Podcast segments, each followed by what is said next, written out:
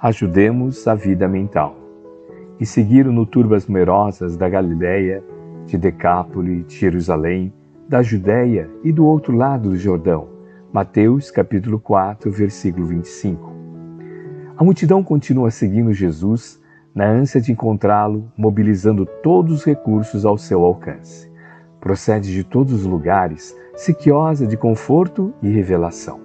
Inútil a interferência de quantos se interpõem entre ela e o Senhor, porque de século a século a busca e a esperança se intensificam. Não nos esqueçamos, pois, de que abençoada será sempre toda a colaboração que pudermos prestar ao povo em nossa condição de aprendizes. Ninguém precisa ser estadista ou administrador para ajudá-lo a engrandecer-se.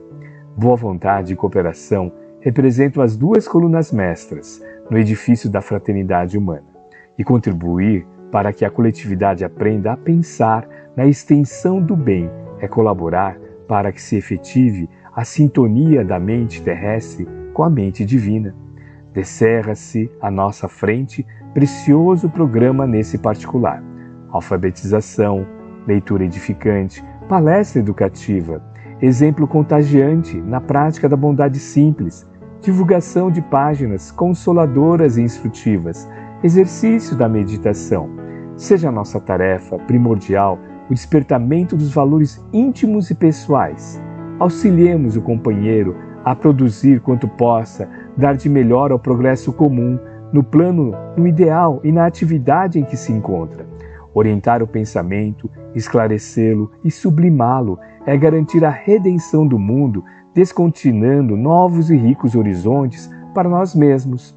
Ajudemos a vida mental da multidão e o povo conosco encontrará Jesus mais facilmente para a vitória da vida eterna.